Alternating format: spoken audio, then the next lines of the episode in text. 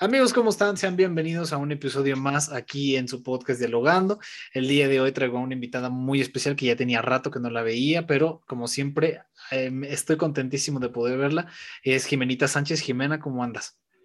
Hola, hola a todos. Es un placer que me hayas invitado. Muchas gracias, Amo. Hace mucho ya no nos veíamos, pero pues es muy emocionante poder platicar. Así es, así es. Entonces, este, para los que más o menos busquen contexto, ambos nos conocimos en el taller de actuación. Sí, este, ambos tomamos clases de actuación con la maestra Marcel, que le mandamos un beso y un abrazo en donde quiera que esté. Y este, y ya tenía muchísimo tiempo desde que para pandemia, luego que tuve un descanso de la actuación y todo, y bla, bla, bla. Y este, desde ese entonces, ¿cómo te ha tratado la vida, mi gemenita? Pues bien, ha sido pues como todo, muchas altas y bajas, porque pues la pandemia nos vino a traer como, o sea, nos vino a revolver la vida. Pero pues sí ha sido muy, muy interesante. Me ha gustado mucho cómo, cómo ha sido los diferentes proyectos, me ha gustado mucho lo que he hecho. Entonces sí ha sido como bastante de aprendizaje. Sí, y justamente para los que no sepan, les vamos a dejar igual las redes sociales de Jimenita, pero Jimenita ahorita ha estado eh, actuando, ahí, no, no sé por qué, pero creo que lo vi, lo escuché con Carlos o algo así parecido, que era de que estabas, produjiste algo, una obra de teatro o algo así, o me estoy equivocando, pues algo así. no, eh, lo que produje más o menos fue un cortometraje con uno de mis amigos, ajá, mm. pero no, no fue como gran hazaña mucho, solo fue como un video escolar. Mm, ¿Y qué tal la producción? Porque pues, obviamente, digo, o sea, el, actuar yo creo que es de las cosas un poquito más sencillas que producir, pero quiero saber tu experiencia. Sí, claro, no, ha sido como, fue complicado porque pues no tenía ni idea de cómo iba a ser su cortometraje, solamente me invitó, me dijo cómo iba a ser y entonces sí. Esto eh, un poquito en el lado más de staff con las obras de teatro. Entonces sí, eso ha sido como más interesante todavía. sí porque, y fíjate, está, es que de hecho para, para la ocasión que estamos grabando hoy, este, me aventé el podcast que hiciste con Carlitos y ahí vi del más o menos de lo que estaban platicando y todo eso. Y mencionaste también que empezaste a hacer actuación desde los 13 años, pero yo te quería preguntar justamente porque hay un psicólogo canadiense que me gusta mucho, que se llama Jordan Pearson, que él hablaba de que muchas de las veces, y principalmente nosotros como jóvenes, luego no tenemos idea de qué es lo que tenemos que hacer o qué es lo que tenemos que hacer en la vida, ¿no? Y él decía de que pienses en algo que, que tengas ganas de hacer y que pongas tu mejor plan en ello, que probablemente sea a lo mejor algo en lo que no eh, termines haciendo, pero esa cosa te va a llevar a diferentes lados, ¿no? sí. Por ejemplo, en mi caso, eh, eso fue para mí la actuación, ¿no? Yo dije, ok, me voy a meter a clases de actuación y voy a, voy a poner mi mejor plan ahí y todo eso me llevó hasta ahorita. ¿Te, te, tocó algo parecido o fue más de que, por ejemplo, desde chiquito dijiste, ok, tengo, tengo una noción de que esto es lo que quiero y voy a ir directamente por ello? Fíjate que es una combinación de las dos, porque yo cuando apenas yo iniciaba con todo esto de, la actuación o con teatro, pues obviamente yo tenía una idea así como de, no, es que actuar es así y así y así. Y yo me creía toda una experta en ese ámbito, ¿no? Pero pues en realidad no, son muchas cosas y poco a poco vas creciendo con eso. Eh, claramente ahorita mi idea de actuación y de hacer teatro ya no es lo mismo de que cuando tenía 13. Entonces es, es, muy, es muy complicado en ese aspecto, pero a la vez es muy, muy divertido porque yo digo que cuando yo empecé, yo, yo pensaba que iba a ser como, luego, luego iba a estar en cámaras y así, ¿no? Como de que luego, luego me quería meter a muchos proyectos y así. Y pues no, tienes que ir haciendo tu propio proceso y por ejemplo ahorita me alegra mucho seguir en teatro, porque el teatro, o sea, yo lo que veía decía, ok, está bien, está interesante, está cool, pero pues hay mucha profundidad en el teatro y eso ha sido como, me ha ido transformando. O sea, justamente, este, el, como que el teatro ha sido como una terapia introspectiva, ¿no? En el que como que te vas explorando poco a poco y te vas descubriendo durante el proceso. ¿Cómo ha sido ese proceso para ti? Uy, ha sido, ¿cómo te digo, ¿Caótico? Caótico, sí, no, ha sido, han, sido muchas cosas. El teatro para mí ya no es solamente hacerlo por hacer, ¿sabes? Ya es como, es muchas emociones, te, te, pone a pensar en muchas cosas, te ayuda a reflexionar, te ayuda a, ahora sí que hacer la catarsis de tu propia vida. Mm, ok.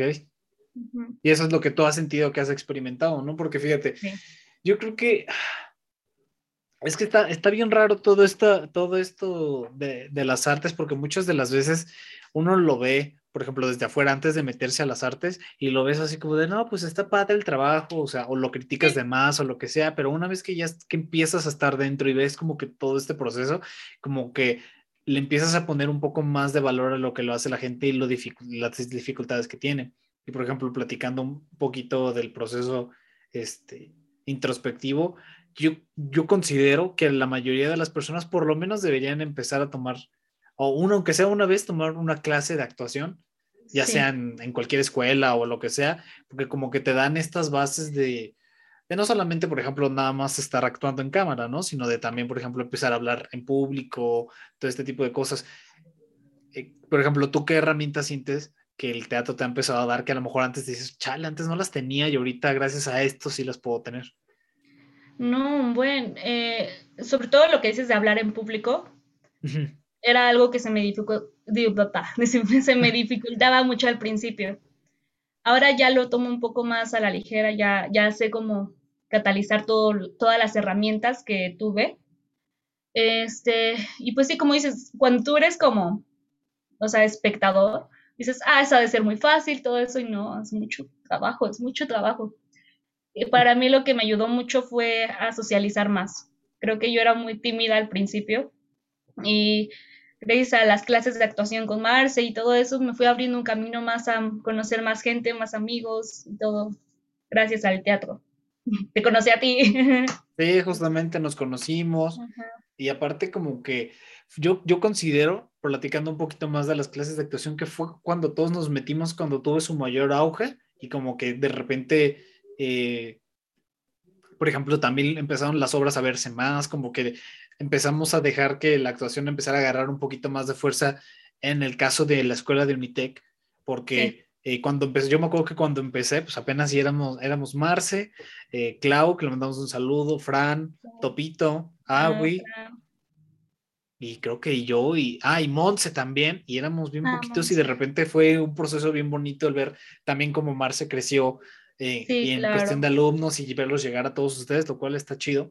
Luego ya no cabíamos todos en el salón, era un círculo enorme. Sí, y ya hasta se empezaron como que a formar los grupos. Ya era más de cada quien con su grupito y así. Y por ejemplo, quiero comentar una cosa que yo siempre me acordé de ti. Y decía esto, oh, espero y si lo podamos comentar, pero es de que usualmente cuando tú sueñas algo raro siempre lo escribes o, lo dibujabas o algo así por el estilo. ¿Todavía lo sigues haciendo? Ay, sí.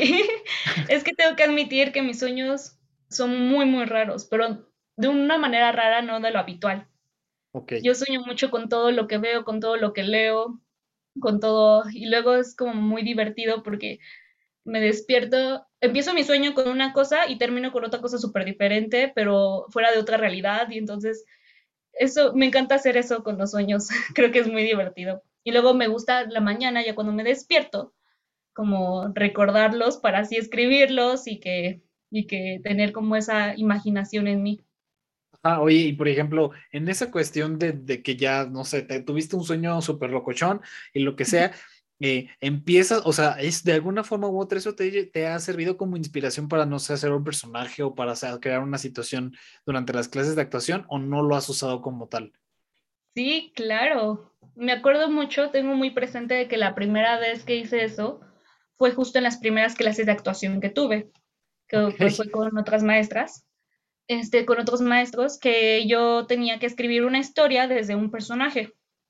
Y esa misma, ese mismo día, pues en la noche, o sea, en la madrugada había como este, soñado que, que creo que había como una catástrofe que yo me tenía que ocultar porque los nazis me perseguían o algo así y que, y que yo, tenía, yo era como la líder de una revolución, algo así como tipo juegos, los Juegos del Hambre, pero más intenso, porque aparte estábamos como en las calles de, de reforma y así, o sea, muy, muy cañón. Ok. Entonces yo dije, ok, voy a escribir sobre eso, es mi historia, y ahí empecé. Este, era una mañana nublosa cuando el, el país había caído en una situación horrible y así empecé a como desarrollar todo lo que había escuchado en mi sueño. Últimamente ya no me ya no he hecho tanto eso, pero sí, luego también, por ejemplo, cuando Marce nos ponía a hacer como esas actividades de improvisación, de que teníamos que crear una historia luego, luego, con ciertas, ciertas características, pues lo que hacía yo era como, a ver, de lo que he soñado, de lo que he soñado, ¿qué se me puede ocurrir? Y una vez, una vez justamente eh, se me acordé que había soñado con unos espías, entonces de, esa, de eso trató mi escena con Marce.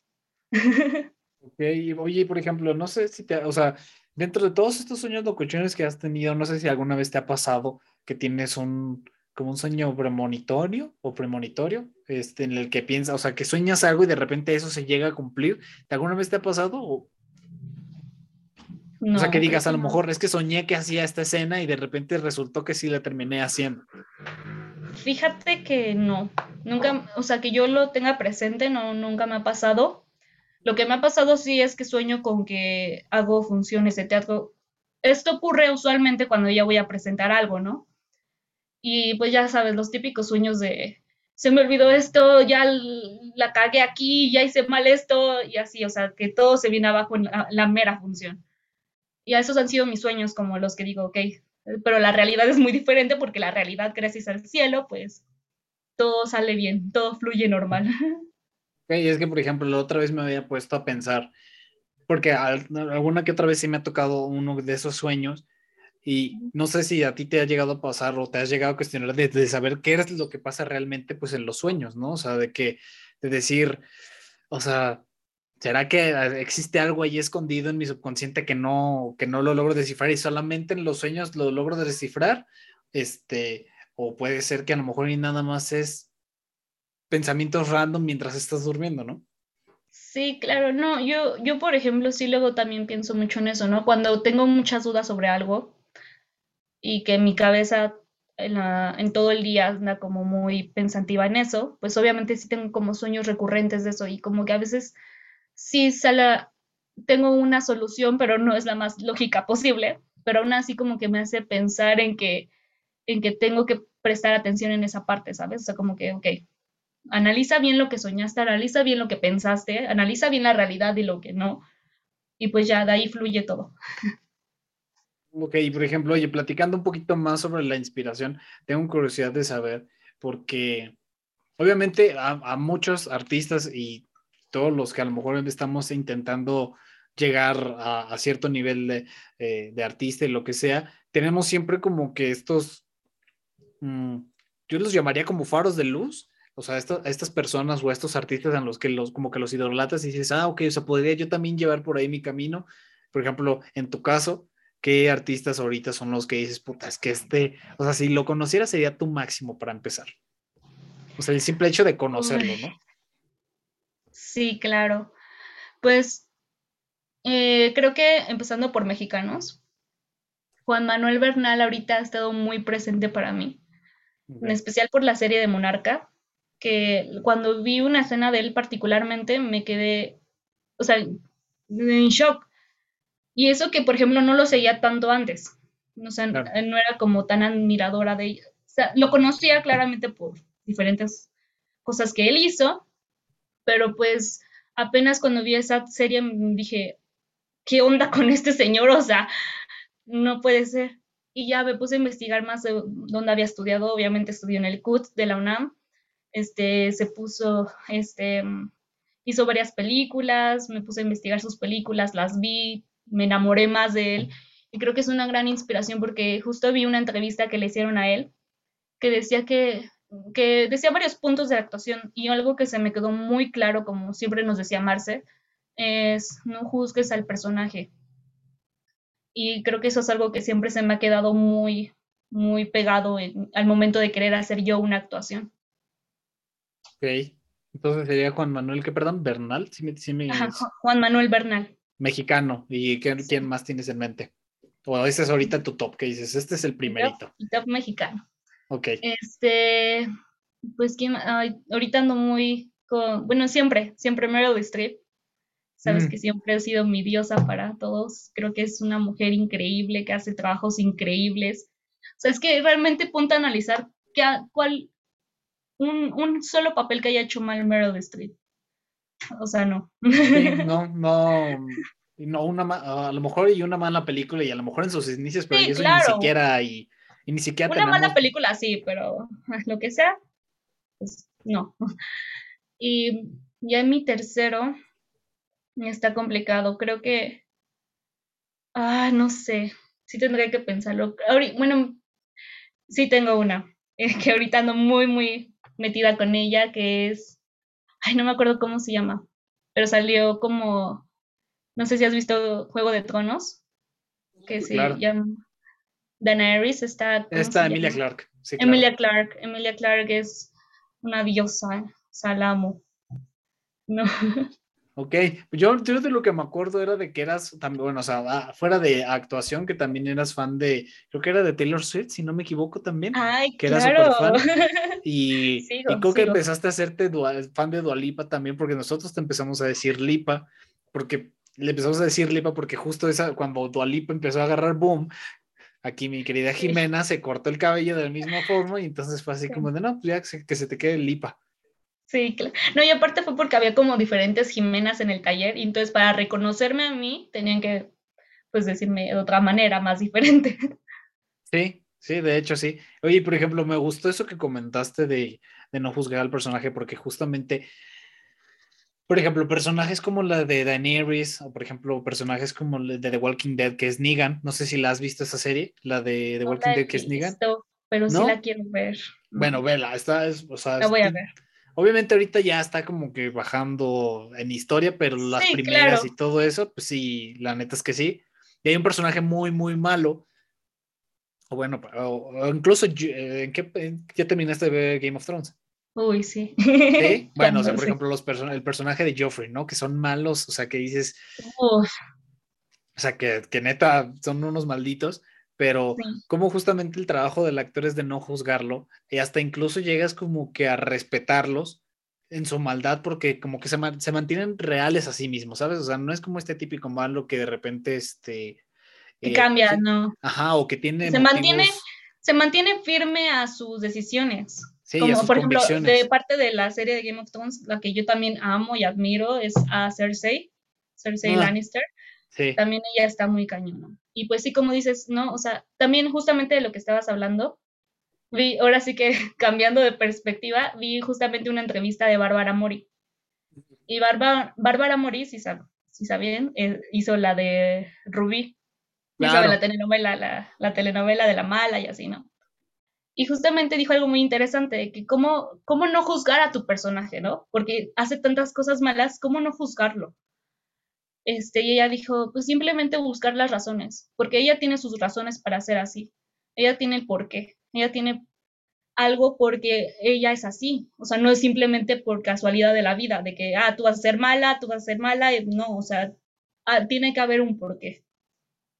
Claro, y esa parte también del, eh, yo creo que muy importante el contexto de entender en qué tipo de familia nació, cómo fue que, como que fueron sus padres, porque por ejemplo, hablando de la novela de Rubí, que obviamente yo sí la he visto y me parece una muy buena novela. Ah, yo también. Este, empiezas, a, o sea, por ejemplo, ya desde un poquito de la parte introspectiva y de la actuación, empiezas a ver, por ejemplo, ah, claro, o sea, Rubí nace y se hace así por esto, porque como es su mamá, a su mamá le toca a lo mejor que lidiar con todas estas dificultades cuando son niñas, eh, su hermana que trata de parecerse, bueno, que es más parecida a su mamá y ella teniendo esta ambición este, de querer, pues de ganar, de querer ganar dinero y de simplemente tener una mejor vida, pero todo eso lo lleva, todo eso la lleva hacia lugares mucho peores.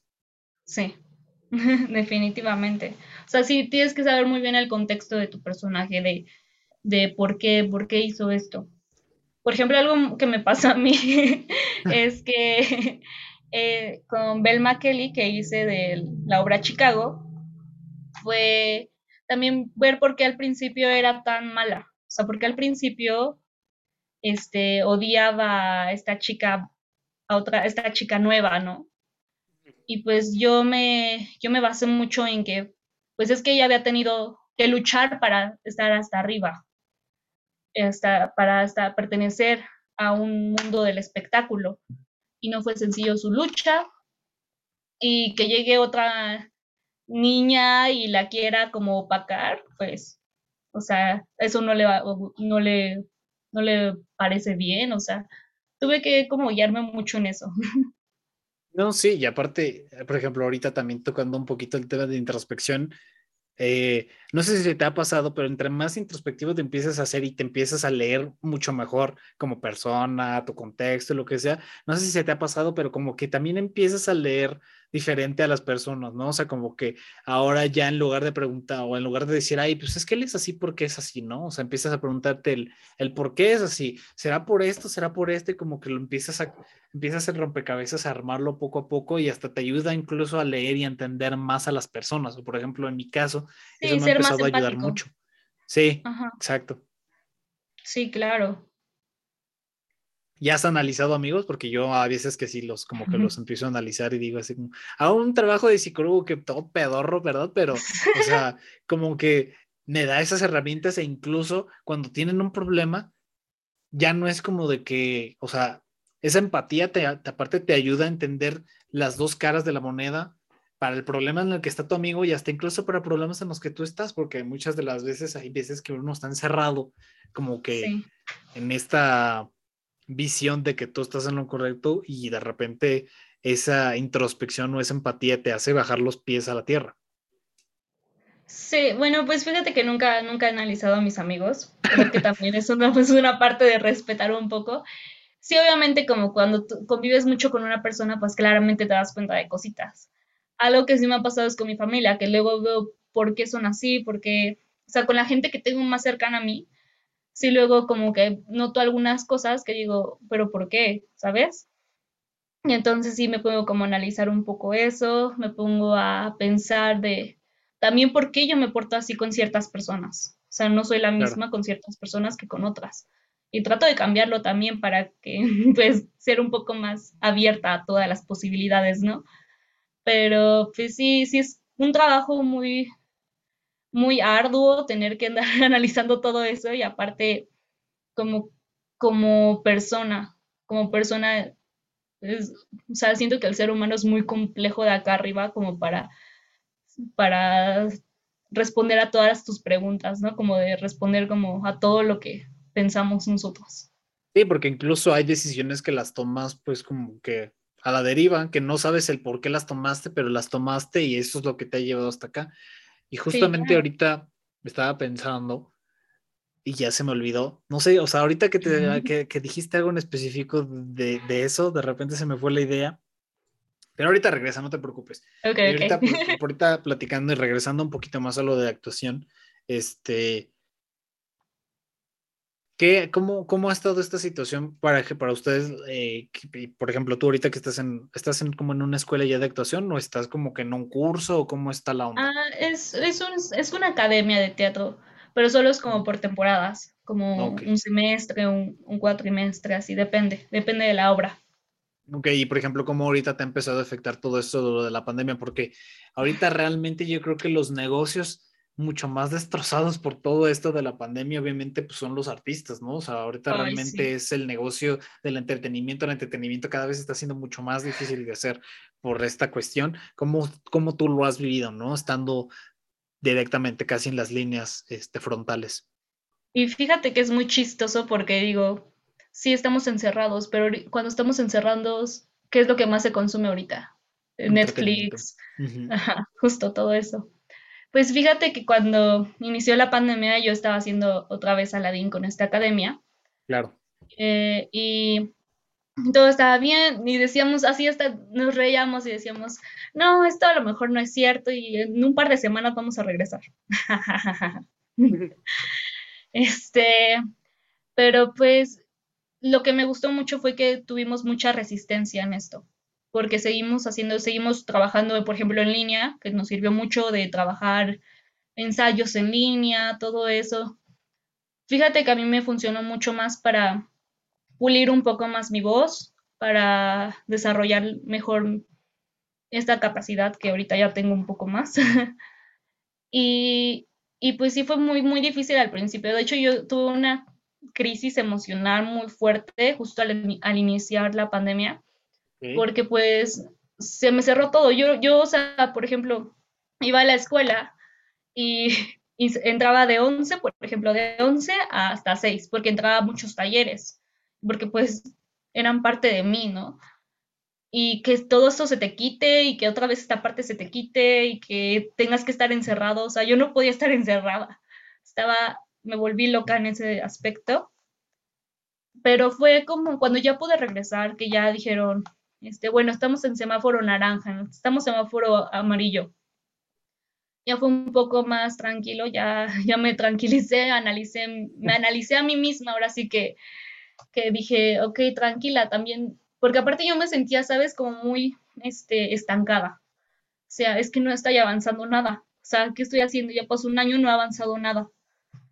Y entonces, este, pues ya me puse a analizarme a mí misma mm, y pasó todo esto y ya cuando regresamos ahora sí a dar función de como Aladín, pues me sentí bien. O sea, no te puedo decir que fue como el máximo porque pues me hubiera encantado que la sala hubiera estado repleta, porque aparte hubo un buen de cambios cuando hicimos eso de que se iba a cambiar el teatro porque el teatro no estaba, donde iba a ser, no estaba listo, que, que no sé qué, que hubo muchas situaciones que pues se afectaron mucho. La venta de boletaje estuvo muy, muy, muy cañona porque pues la gente, pues es entendible, no quería salir.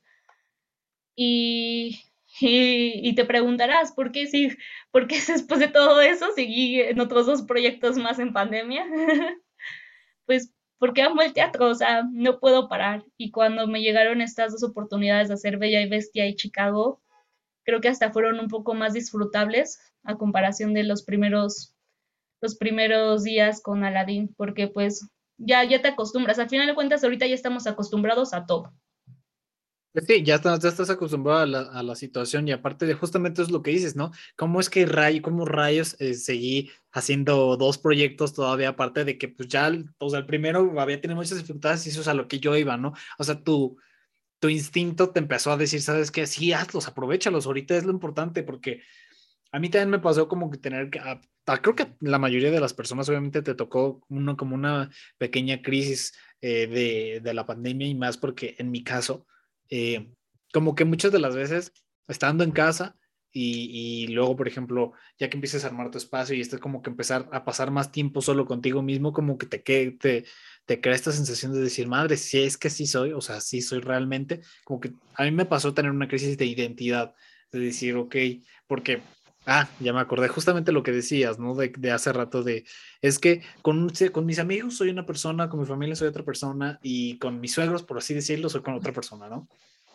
Y después, gracias a esta crisis y también al podcast que le agradezco mucho, de que pues constantemente me estoy viendo porque tengo que editarme, porque tengo que cortar los clips y todo eso, empezó como que esta, este proceso de sanación de decir, pues así soy, o sea, como me están viendo ahorita, probablemente soy en persona y así platico con todo el mundo, con, en todos lados. Tú que me conoces igual sabes que así soy. Entonces, como que también en esa parte de, de esa crisis de identidad, llegaste, me llegué a construir y ahorita ya es como de que soy el mismo en todos lados y ya no tengo como que esta disonancia de decir, ok, ya estoy uno aquí, otro acá y otro acá.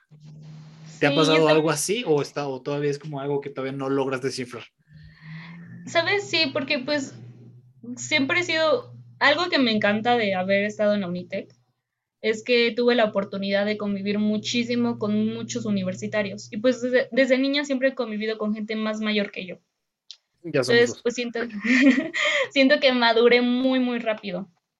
Y por ejemplo, ahora, lo que por ejemplo hace dos años, hace tres años más, me acomplejaba o así, ya lo estoy aprendiendo a, pues a sacarlo naturalmente, pues al final de cuentas soy yo, o sea, ¿qué, qué más puedo pedir, no? O sea, soy muy, soy a veces muy intensa, muy así, pero pues trato de, de, de, ser, como tú dices, igual con todas las personas, igual con mi familia, igual con, con mis amigos, o sea, al final de cuentas, creo que lo más importante y la base de todo va a ser que siempre seas respetuoso hasta contigo mismo. Sí, claro. No, y aparte, por ejemplo, luego que mencionabas de lo de madurar, o sea, creo que tiene sus ventajas empezar a madurar cuando empiezas a convivir con gente más grande, pero también como que como que te pierdes de la etapa, porque sí, dices, sí, no, es que yo soy más maduro yo puedo hacer esto, esto y lo otro, y ya lo ves, lo ves de diferente manera, pero hay veces, o por ejemplo, a mí me pasó que te empiezas a perder cosas justamente porque parece como si, es como si te lo saltaras de repente y ya de repente estás en otra etapa de tu vida que dices, puta, ¿y en qué momento perdí la otra? Y fue en ese, como que en ese pequeño saltito de madurez. Y eso eh, creo que es lo que a veces que no está tan chido. A veces, hay otras veces que sí. A veces, sí. Sí, no, a veces sí como que, por ejemplo, sí digo como de, ay, pero ¿por qué no hice esto esa vez o así, no? O sea, cosas que, que por ejemplo, ahorita ya que cumplí 18, digo, demonios, ya soy mayor de edad. ¿Sabes? y o sea, digo, ¿qué onda? O sea, ¿cómo pasó el tiempo tan rápido cuando estamos en pandemia? Todavía creo que tenía 16 o 15, no sé. Y ay, no. Pero sí, sí, ha sido como sí luego me, ah, pienso y digo, ¿qué? O sea, ¿cómo se me pudo olvidar esto? O, cosas que pues son como muy obvias, ¿no? Sí, o cómo no viviste ciertas etapas, ¿no? Porque pues realmente, eh, pues la, la, la, madurez, desgraciadamente muchas de las veces la vas obteniendo pues con el paso de los años, con el paso de cagarla, de los errores. Y yo siento que a veces de que cuando convives con otra gente por lo general mayor que tú y empiezas a ver sus errores y lo que sea, como que tú no quieres cometer los mismos, pero muchas de las veces que tienes que pasar por cometer los mismos errores para que tú te construyas de diferente manera y te vuelvas sabio en ese aspecto, ¿no? Sí, crear tu propio camino. O sea, porque luego me pasaba mucho con mi hermana, pues mi hermana es mayor que yo, nos llevamos ocho años. Mm, y pues Saludos a la hermana. Saludos a mi hermana. Este, y pues sí era como tratar de imitarla a la vez y a la vez me perdí algo que pues no debía, o sea, tenía que forjar mi propio camino en vez de seguirla nada más a ella, porque pues ella era la mayor y así. Sí, no, y aparte ahí, no me acuerdo en dónde lo vi esto, pero me pareció interesantísimo que era sobre la psicología que decía de que eh, cuando eres pequeño buscas la aprobación de tus padres, ¿no? Y eso es lo único en lo que te basas, porque tus papás te quieran. Y ya después, cuando va, conforme vas creciendo, vas buscando ahora la aceptación de la tribu, por así decirlo, que es la sociedad, amigos, este, novia, lo que sea, ser atractivo para tu pareja, bla, bla, bla. Y ya después llega como que un pequeño puntito todo, durante todo ese proceso en el que como que dejas todo ese constructo de antes psicológico y como que empiezas ya a ser tú de una manera mucho más natural que empiezas ya a, hacer, a tomar tus decisiones y a hacer pues como realmente quieres ser. Y más lo digo ahorita porque como te veo, o sea, como tú siempre has estado tan segura sobre lo de la actuación y ahorita veo que muchas personas y más ahorita con lo de la pandemia cambiándose de carreras, que tienen crisis existenciales de decir, puta, es que sí quiero esto, pero a la vez también quiero hacer esto, esto, esto y el otro hay, veces que también es bonito escuchar a gente como tú que dices, no, pues yo desde que tenía tres años me encanta el teatro y lo seguiré haciendo hasta que... Que no te creas, todavía tengo muchas crisis, o sea, okay. todavía estoy como de, realmente esta carrera está bien, o sea, sí he estado muy, y últimamente más con lo mismo de que ya voy a hacer mi examen y todo eso, pues sí, me empieza a entrar mucho los nervios, mucho pues ahora sí que mi parte ya madura dice, pero ¿qué vas a hacer después? Pero esto y esto, y pues sí, te empieza, empiezas a dudar de un montón de cosas. Y pues sí, o sea, yo amo la actuación, yo amo el teatro, todo eso, pero pues al, mismo tiempo, pues sabes que tienes una vida más allá, ¿no? Sí. Y eso preocupa. Sí, ojalá que todo se quede nada más en la actuación, ¿no? Estaré de, de Sí, claro. No, y aparte, eh, creo que ahorita platicando también, hace, hace rato que mencionamos algo muy importante de que la gente cree que es algo sencillo lo de la actuación, ¿no? Porque como que, y lo platiqué justamente en el capítulo con Marce, este, de que como que hay una idea falsa alrededor de siempre ser actor, del siempre de querer estar eh, enfrente de una cámara, en el ser un showman, en esto y esto y el otro, porque la gente cree que es puro glamour, la gente cree que, eh, casi casi cagas oro, ¿no? O sea, por así decirlo y pues muchas de las veces no es cierto, hay mucho, hay gente que tiene problemas mentales, no mencionamos un Jim Carrey, un Robin Williams, o sea que pues son personas atormentadas. Exactamente, y por ejemplo, ¿qué dificultades tú te has empezado a encontrar? O sea, que dices, ah, ok, o sea, esto no era como yo creía. Ay, pues en sí actuar es una dificultad, empecemos por ahí. Ok. Porque, pues sí, tú piensas que gente normal piensa que actuar es muy fácil, que haces en cámara y haces así y ya todo cool. Pues no, cuando ya estoy pues viendo más, analizando más, leyendo mucho más, pues no es nada fácil y, y ni tú mismo, luego hasta tú mismo, ahora sí que dudas de que estás haciendo un buen trabajo o así, porque dices, es que no, no siento que me salga y otras personas te dicen, sí, sí lo haces muy bien y yo, y tú te quedas con esa idea de que no, es que yo siento que lo puedo hacer mejor y así. Pues sí, es que son muchas, muchos factores que, que te hacen dudar sobre ese aspecto porque dices, o sea, no, actuar no es nada fácil. Lo que me ha pasado que dices que, que que si me he encontrado un bache o algo así, pues sí ha sido cuando, justamente cuando hice este cambio de yasmines, yo, este, con la yasmín de Marce, creo que la sentía cómoda hasta cierto punto.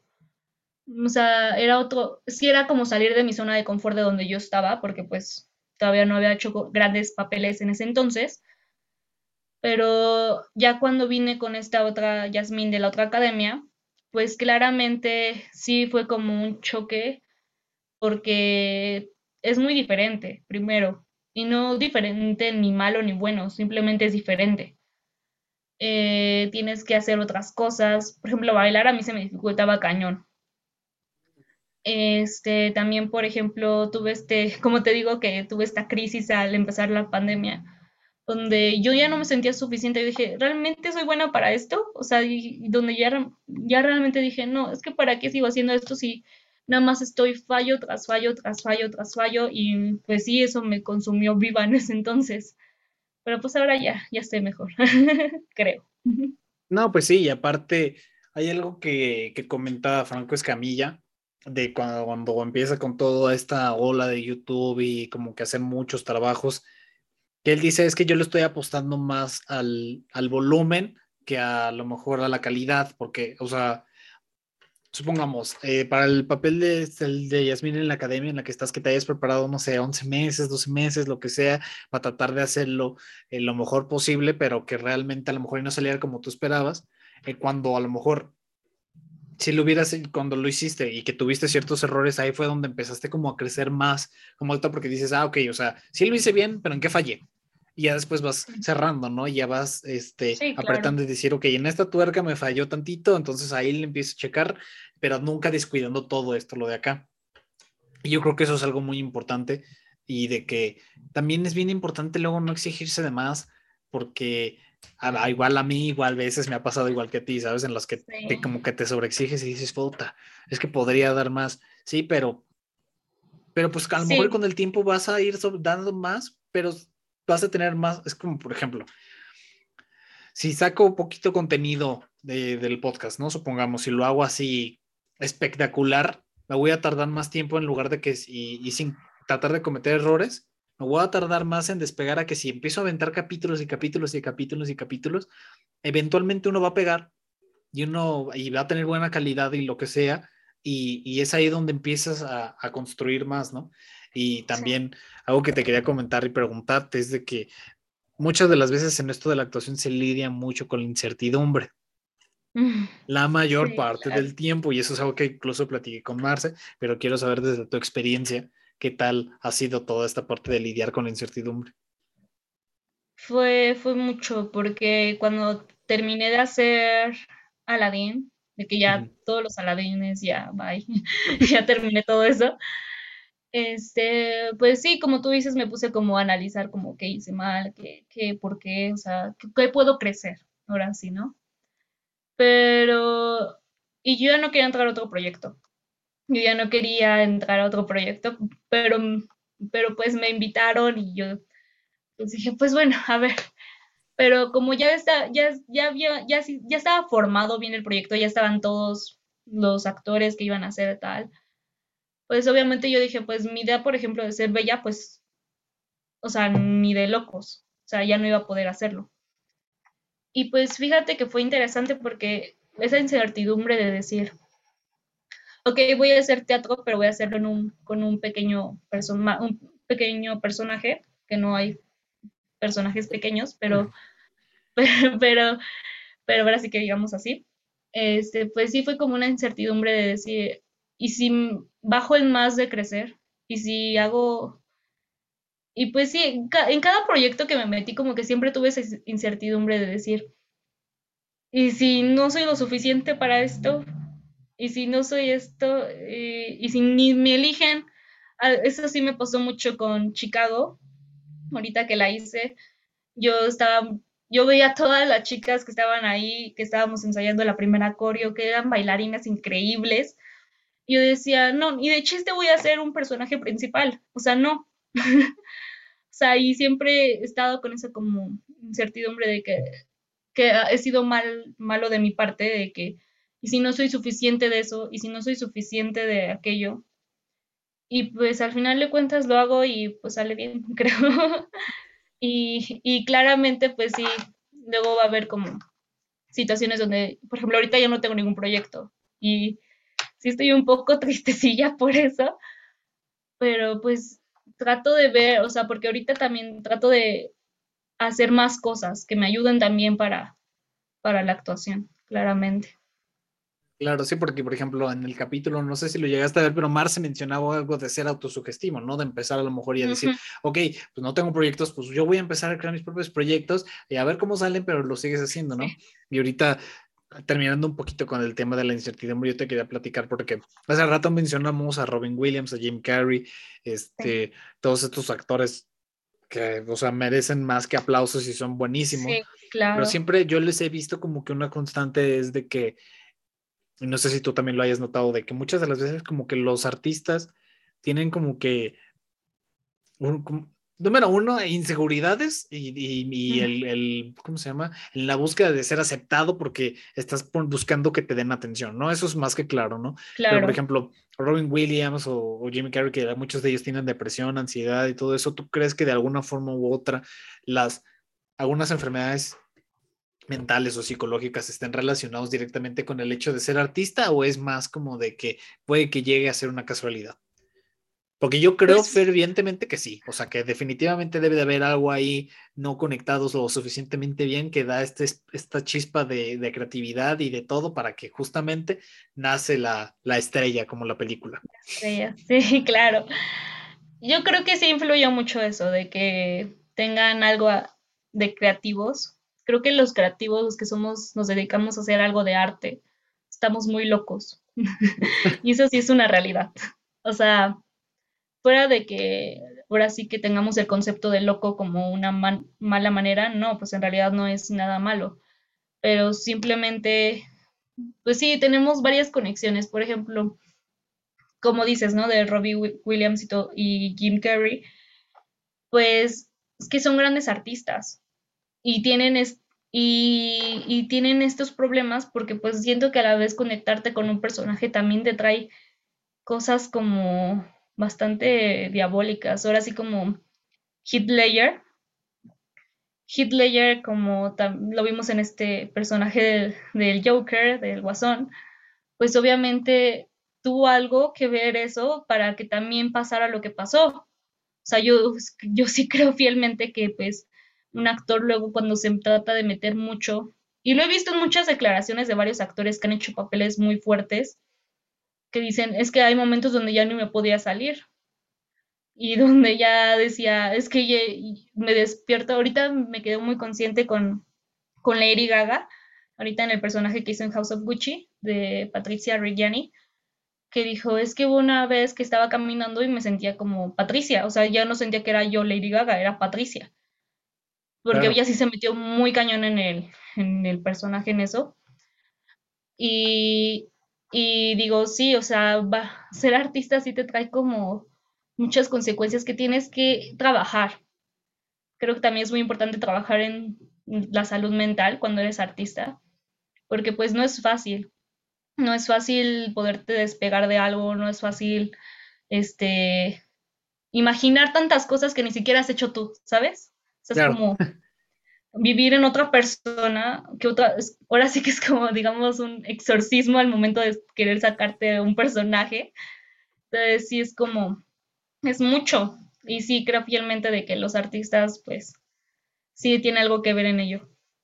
Pues fíjate que ahorita que mencionabas de que trabajar la salud mental cuando eres un artista también, a mí me, había, a mí me llegó a cruzar por la mente porque, o sea, yo este, he estado tomando terapia, bla, bla, bla, y lo cual es, o sea, se lo recomiendo a cualquier persona que lo vea, es como, yo también. como cuando pruebas un chocolate muy rico que dices, oye, tienes que probarlo, sabe delicioso, así, casi, casi. Sí, claro. Pero este, justamente llegó un punto en el que me cuestioné y dije, Madre Santa, y si no sé, por ejemplo, esta, esta pequeño fallo de conexión de lo que sea, que me hace ser creativo y tener ideas y luego estar así, que tal que lo arreglo y de repente esa creatividad se llega a perder, ¿no?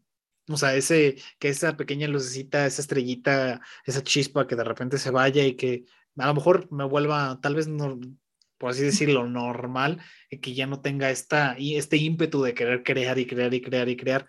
¿Tú crees que puede llegar a pasar algo así o tú crees que es más como de que nada, o sea, mejor arregla tus pedos personales y ya después te vaya hasta te puede ayudar, ¿no? A ser más creativo.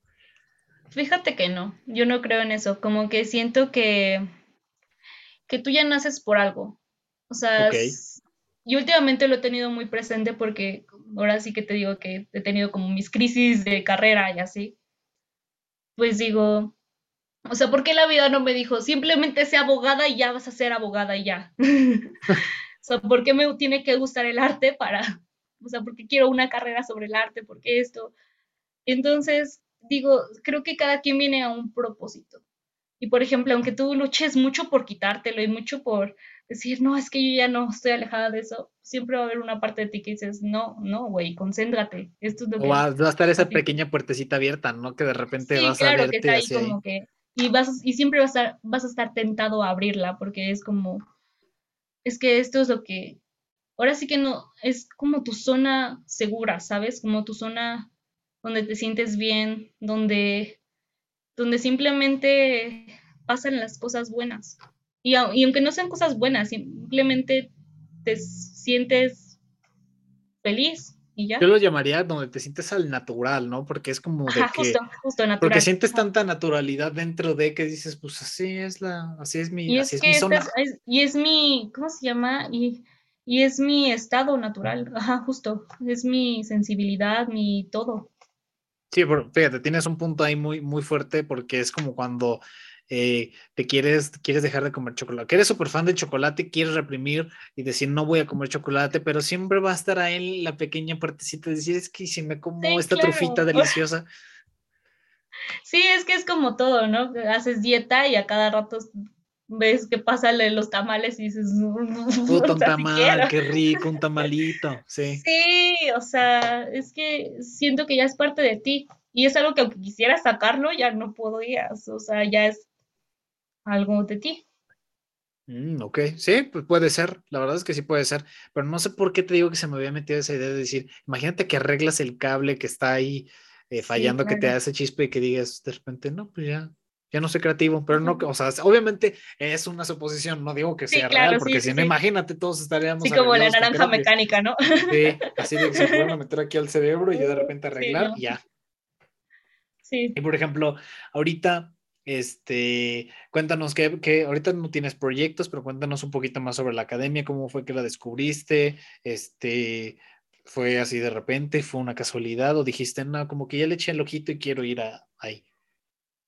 Pues todo, todo fue por Marce, por el grupo de actuación, es que ahí nos lo envió esta Lucía, que es la, pues la de Cultura y Deportes, y ya dije, a ver, voy a entrar a la página. Y ya vi varios proyectos, vi así, pues dije, ah, pues está interesante entrar.